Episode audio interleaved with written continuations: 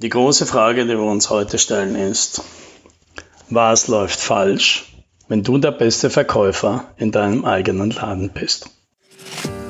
Hallo und herzlich willkommen beim Podcast 10 Minuten Umsatzsprung. Mein Name ist Alex Rammelmeier und gemeinsam finden wir Antworten auf die schwierigsten Fragen im B2B-Marketing und Verkauf.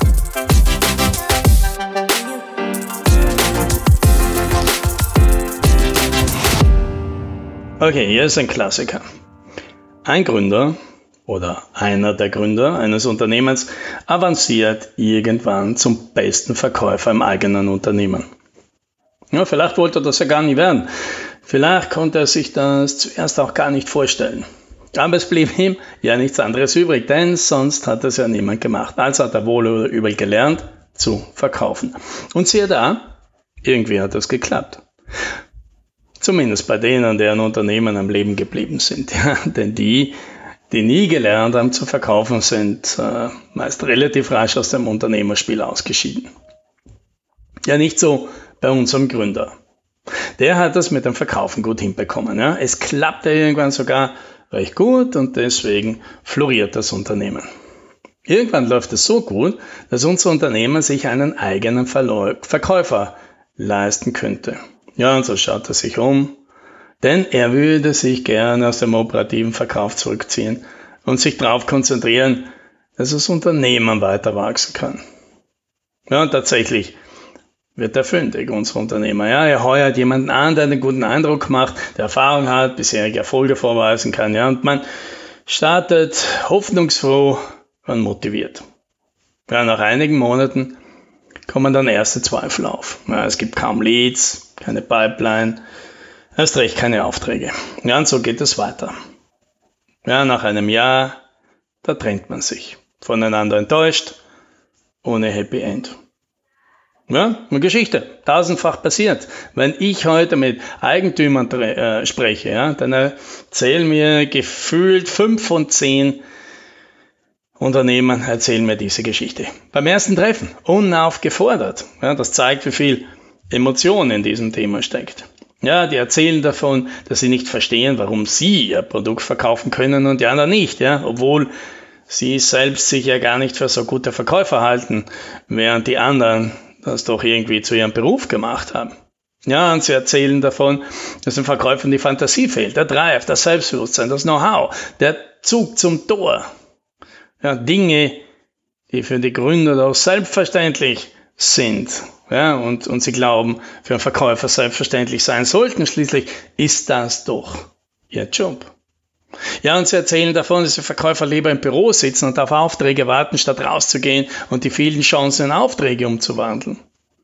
Und davon, dass die Verkäufer lieber zu immer denselben Kunden hinpilgern in der Hoffnung, dort wieder mal einen Auftrag abzustauben. Ja, warum ist das so? Warum gibt es diese Geschichte immer und immer wieder? Ja, gibt es da ein Muster? Gibt es da vielleicht Zusammenhänge? Gibt es vielleicht sogar eine gemeinsame Ursache? Ja, ich glaube, die gibt es.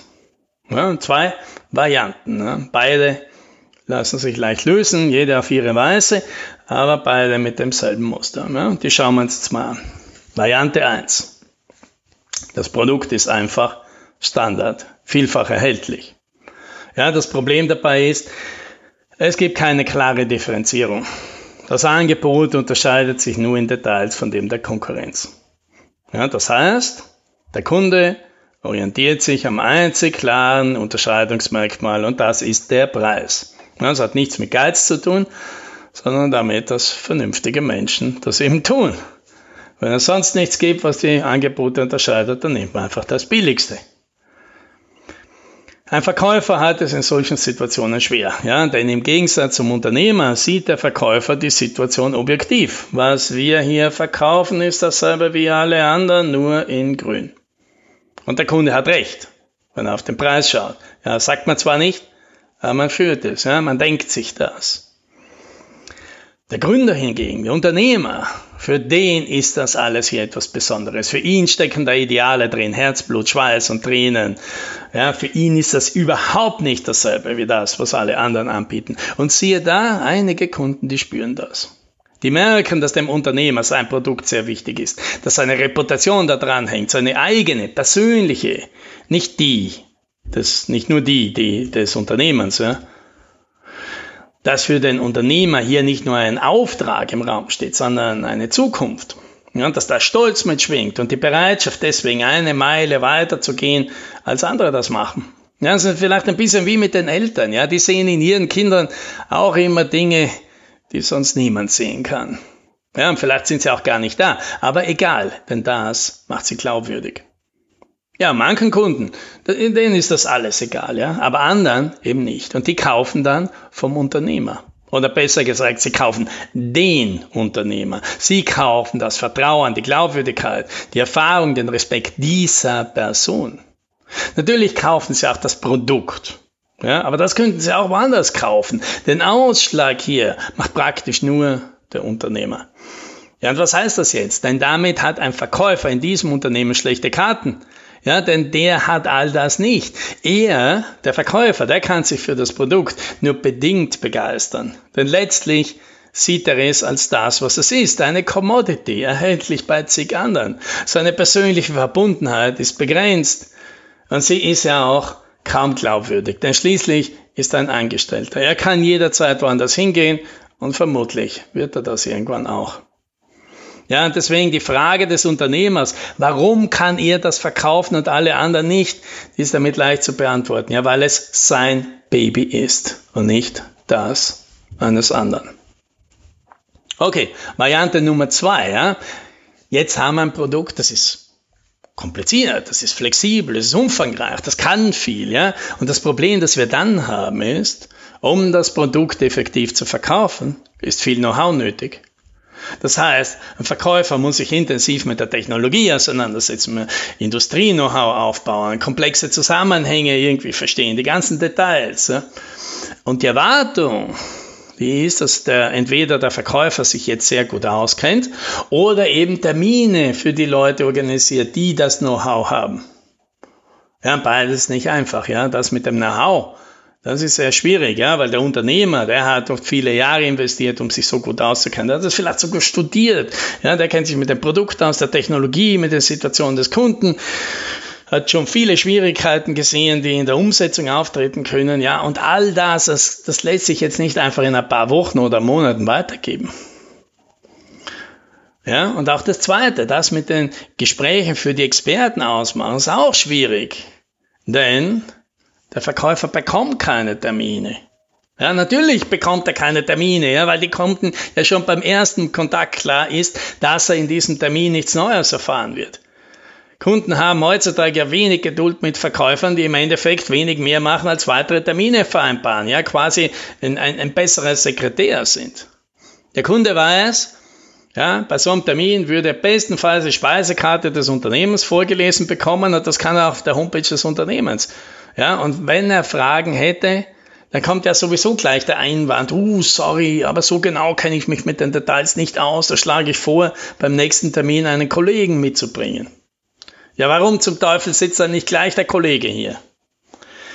Nein, dafür geben Kunden heutzutage keine Termine her. Der Unternehmer selbst, der hat natürlich dieses Problem nicht.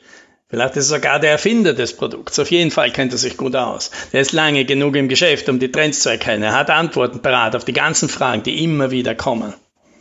Ja, der tut sich da leicht. Ja, und jetzt dreht man noch mal einen Schritt zurück, ja, zur ursprünglichen Frage. Warum die anderen nicht so gut verkaufen können wie der Chef. Ja, das haben wir uns bei zwei Varianten angeschaut und in beiden Varianten ist klar, warum der Unternehmer Erfolgschancen hat, ein Verkäufer nur schwer haben wird. Und vielleicht ist damit jetzt klar geworden, dass die Strategie, wir müssen einfach den richtigen Verkäufer suchen, weniger erfolgsversprechend ist. Die Anforderungen sind zu hoch und zu mannigfaltig. Das ist wie mit einem Schlüssel, den man irgendwo gefunden hat, durch Wien zu laufen und zu hoffen, dass er endlich in irgendeine der vielen Türen passt. Ja, gibt es für dieses Problem überhaupt eine Lösung? Ja, gibt es natürlich, ja. Aber die liegt nicht beim Verkäufer, die liegt beim Unternehmen. Es geht darum, seinen Verkäufern eine solide Chance zu geben und das heißt, solide Voraussetzungen zu schaffen. Das heißt, sicherzustellen, dass die Verkäufer zum richtigen Zeitpunkt mit dem richtigen Produkt beim richtigen Kunden anklopfen. Denn dann machen Verkäufer Umsatz. Ja, das geht dann gar nicht anders. Aber dazu gehören gute Angebote, ein starker Verkaufsprozess und solide Leads. All das sind Hausaufgaben des Unternehmens, nicht des Verkäufers. Natürlich, bequemer ist, die Verantwortung zukünftigen Verkäufer zu überlassen. Ja? Kann man machen, machen auch viele. Erfolgreich ist damit nur selten mehr. Und wenn jetzt die Strategie, tolle Verkäufer zu suchen, bisher noch nicht so gut geklappt hat, ja, dann ist es vielleicht eine gute Idee, mal was anderes auszuprobieren. Ja? Und falls du dir das nicht alleine alles überlegen willst, dann rede einfach mal mit uns. Happy Selling!